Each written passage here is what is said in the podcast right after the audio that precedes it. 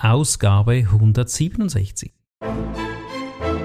Es erzählt nicht einfach nur eine gute Geschichte, weil sie gut ist, sondern das muss irgendwo auch ein Ziel haben.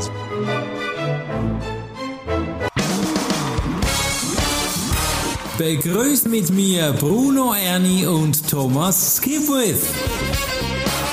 Top Rennertipps aus den USA.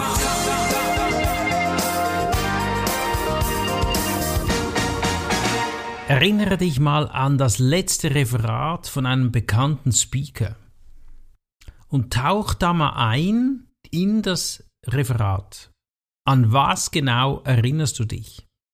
Und um das geht es heute. Die Macht des Erzählens im Storytelling. Kelly Swanson, eine ehemalige, oder nein, sie ist jetzt noch Komikerin, Motivationsrednerin, eine, glaube ich, unglaublich lustige Person muss das sein, lieber Thomas. Was erzählt sie uns heute für tolle Stories und warum ist das wichtig?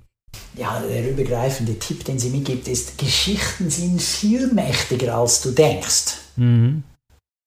Und, ja, Geschichten sind das Werkzeug, mit dem du Menschen beeinflussen kannst. Geschichten schaffen Erfahrung.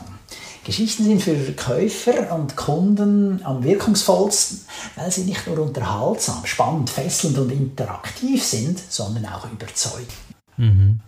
Es gibt bei Kelly einen Prozess, wo sie sagt, in sieben Schritten, wie man eben eine Geschichte erzählen sollte. Was sind denn diese sieben Schritten? Der erste ist, beginne mit einer Geschichte, die jemandem hilft. Ja, zum Beispiel Kellys Geschichte dreht sich darum, wie Charlie, ihr half, als sie in der Schulcafeteria gemobbt wurde. Oh wow, da habe ich schon in diesen einen Sätzen ein Bild im Kopf. Ja. Ja, das ist eben auch der Clou, oder? Der Mensch denkt in Bildern, mhm. gib sie ihm. Mhm. Cool. Dann ist es nicht so anstrengend. Ja. Viel leichter. Dann zweitens, erzähle die Geschichte zu Beginn deiner Rede innerhalb der ersten zehn Minuten deiner Rede, weil sie dadurch eine Verbindung zu deinem Publikum herstellt. Mhm. Es macht dich für deine Zuhörer menschlich.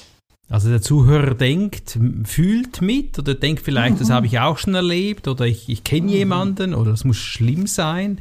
Man kann Emotionen binden. Mhm. Dann drittens, halte deine Geschichte kurz. Überlege, was dein Geschäftsmodell ist und warum der Kunde dich beauftragt, beziehungsweise was dein Ziel äh, oder dessen Ziel ist. Mhm. Damit dann die Geschichte auch passt. Ja. Dann viertens, behandle eine Geschichte wie ein Musikstück. Mhm. Lerne, wie du sie bestmöglich verändern kannst. Mhm. Also bei Musik, da spielt man es einmal ein bisschen schneller, ein bisschen weniger, ein bisschen rockiger, ein bisschen sanfter, ja, also da versuchst du mit der Geschichte auch äh, zu lernen, wie man die unterschiedlich spüren kann. Mhm. Auch wieder natürlich im Hinblick aufs Publikum. Also wenn du als Top-Speaker hier zuhörst oder einfach als Speaker, dann weißt du, was das jetzt genau bedeutet. Ansonsten feile weiter. ja. Dann fünftens, übe das Erzählen deiner Geschichte. Vermeide Füllwörter wie ähm und äh. Mhm. Dann äh, sechstens, vermeide diese häufigen Fehler beim Erzählen. Äh, du gibst nicht wirklich an, worum es in deiner Geschichte geht. Mhm. Und äh, frag dich also, wozu dient dieses Werkzeug? Was ist das Ergebnis, das du anstrebst? Mhm. Also erzähle nicht einfach nur eine gute Geschichte, weil sie gut ist, sondern das muss irgendwo auch ein Ziel haben. Es muss auf den Rest deiner Rede einzahlen. Ja.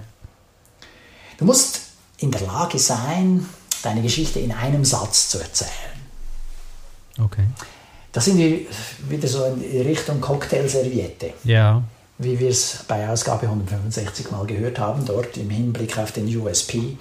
Und jetzt hier, dass du das auch noch mal ganz kurz fassen kannst. Dann wird auch klar, ob dann die Geschichte zum weiteren Inhalt deiner Rede passt oder nicht. Mhm. Was ist denn der letzte Tipp? Also wie man Storytelling im Geschäftsleben betreibt. Sende eine Nachricht an eine Person in LinkedIn. Nimm Kontakt zu dieser Person auf. Sprich über die Geschichte dieser Person und erzähle ihr dann deine Geschichte. Mhm. Also Verbindung aufbauen und Interesse wecken. Mhm. Irgendwie so muss das ja dann sein. So ist es. Ja. Okay. Und da fühlt sich der andere insofern natürlich auch angesprochen, weil du dich für ihn interessierst. Mhm. Es ist unter dem Motto, hör ihm zu. Ich meine, das ist beim Gespräch ja fast immer so, ja. dass das gut ankommt, wenn du ein guter Zuhörer bist. Mhm. Und wie, wie du, du sprichst jetzt auf dem Zuhören, das äh, versteht man, das ist auch dann vielleicht Teil, wie man eine Geschichte auswählen kann, oder? Ja, wähle eine Geschichte nach dem Unterhaltungswert aus. Mhm. Wähle einen guten Titel, der den Inhalt einer Geschichte in diesem Bereich, Ort am besten illustriert. Mhm. Überlege, was für Leute die Zuhörer sind. Welche Branche gehören sie an? Mhm. Also ist es das Gesundheitswesen, ist es der Kundendienst? Mhm. Also sind es Banker, was immer. Ja, und dann äh, ist es auch gut, eine universelle Geschichte zu haben. Eine Geschichte, die immer und überall passt. Ja. Und gerade peinliche Geschichten fallen normalerweise in diese Kategorie. Weil fast alle haben schon irgendeine peinliche Geschichte erlebt. Mhm. Mhm. Was darf man nicht vergessen oder an was muss ich garantiert denken? Also es kommt nicht darauf an, die beste Geschichte zu erzählen, sondern den Mut zu haben, etwas von sich preiszugeben. Mhm. Den Mut zu haben, verletzlich zu sein. Ja. Wir alle haben Geschichten zu erzählen, weil wir alle Lektionen im Leben zu lernen haben. Mhm. Ja, sei es über die Ehe, über das Geschäft, über die Gesundheit, einfach über alles. Ich glaube, Thomas, wer uns kennt, der kennt auch unsere Geschichten. Meine privaten Geschichten erzähle ich auch in meinen Büchern.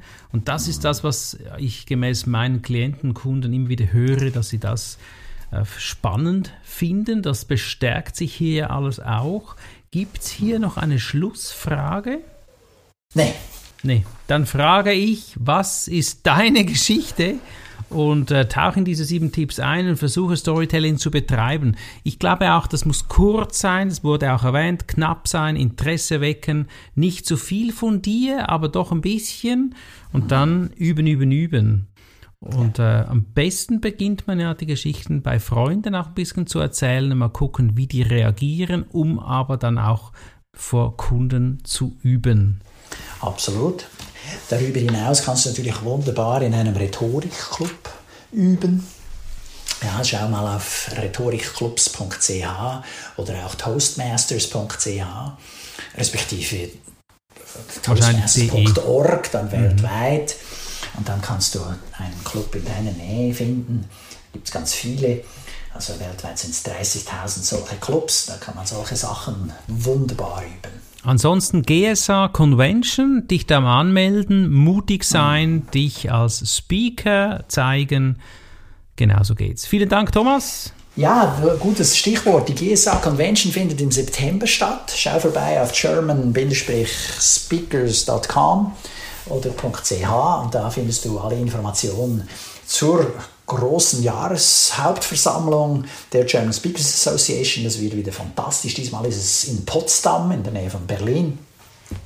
Und da werden wieder Top-Speaker aus dem Nähkästchen plaudern. Das ist natürlich noch viel besser, wenn man die persönlich kennenlernt. Und ähm, Bruno und ich sind auch glücklich, wenn jemand auf uns zukommt und sagt, ja, ja, ich habe dich auf dem Podcast gehört. und wer Thomas sehen will, du bist garantiert dabei bei der Convention, ja. so weiß ich das bereits. Abonniere diesen Kanal, empfehle es weiter, nutze die Inhalte, mach dich stark, sei dabei wieder, wenn es heißt Top Renner-Tipps aus den USA. Danke dir. Danke, ciao Bruno. Das war der Podcast Top Renner-Tipps aus den USA. Bruno Ernie und Thomas Skipwith.